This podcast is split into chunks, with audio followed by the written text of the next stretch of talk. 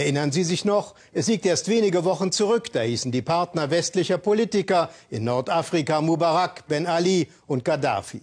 Ägypten und Tunesien haben sich inzwischen auf den Weg zur Demokratie gemacht. Nur in Libyen klammert sich Gaddafi noch an die Macht und lässt trotz UNO-Mandat und Bombardement verbissen gegen Opposition und Aufständische kämpfen. Wer aber sind die Menschen hinter dem libyschen Aufstand? In Libyen sind es wiedergebildete junge Menschen, die schon lange im Widerstand gegen Gaddafi kämpfen. Bereits in den 70er Jahren organisierten Studenten politische Proteste. Sie wurden blutig niedergeschlagen. Opposition in Libyen hat also Tradition. Stefan Mayer berichtet von drei Freunden von damals, die sich im heute befreiten Benghazi auf die Suche nach der eigenen Vergangenheit gemacht haben. Sie sind schon Mitte 50, aber nennen sich noch immer die Jungs stehen vor der Universität von Benghazi, dem Ort, an dem Studenten vor zwei Wochen Gaddafis Panzer aufgehalten haben, dem Ort, an dem ihre eigene Geschichte begann. Die Geschichte der libyschen Opposition. Saleh, dem sie die Zähne ausgeschlagen haben, Ahmed, der in London im Exil lebt, und Fatih, den sie als 19-Jährigen verhaftet haben und der zwölf Jahre im Gefängnis saß. Die Wirtschaftsfakultät, sie waren seit 1976 nicht mehr hier. Alles steht offen, alles steht leer. Die Lage ist so unsicher, an Studieren derzeit nicht zu denken. Nur ein paar bewaffnete Studenten halten Wache.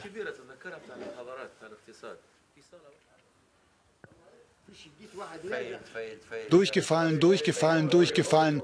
Gaddafi hat hier alles verkommen lassen, sagen sie. Man durfte nicht einmal mehr Englisch lernen. Man musste nicht gut sein, um zu studieren, sondern Gaddafi ergeben.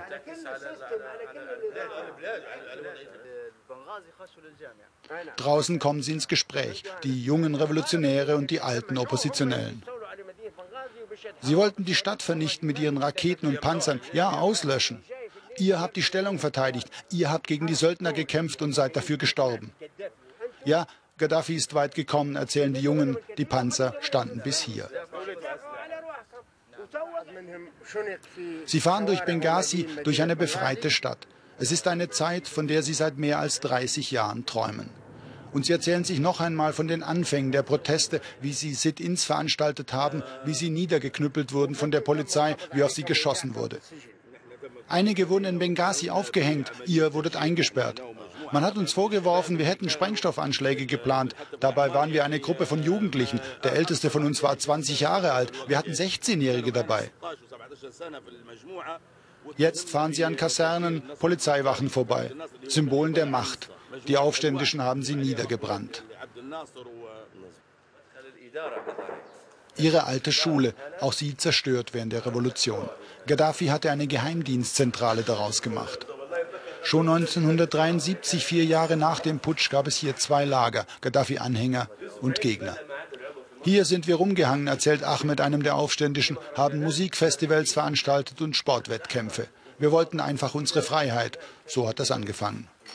Es wurde eine Bewegung daraus, die Studentenunion, später die Nationale Front zur Rettung Libyens. Gaddafi hat sie mit allen Mitteln bekämpft. Es ist kein leichter Weg für Fad. Das Gefängnis von Benghazi, vier Jahre war er hier eingesperrt, weitere acht in Tripolis. Vor zwei Wochen wurden alle Gefangenen freigelassen. Der Ort hat seinen Schrecken trotzdem nicht verloren. Tausende waren damals inhaftiert, von der Weltöffentlichkeit fast unbemerkt. Ein paar Fotos haben sie damals heimlich gemacht. Ich bin hier mit Leuten zusammengesessen, wir haben diskutiert, gelebt, sogar gelacht. Jetzt gibt es sie nicht mehr und ich habe diesen Schmerz. Ja, wir haben sehr stark gelitten. Wir waren doch alle unschuldig, hatten keine Ahnung, weshalb wir hier waren. Ich saß auch 60 Tage, mir haben sie die Zähne ausgeschlagen. Der Exekutionsraum. Hier wurden viele ihrer Freunde gehängt, 16-, 17-Jährige waren darunter.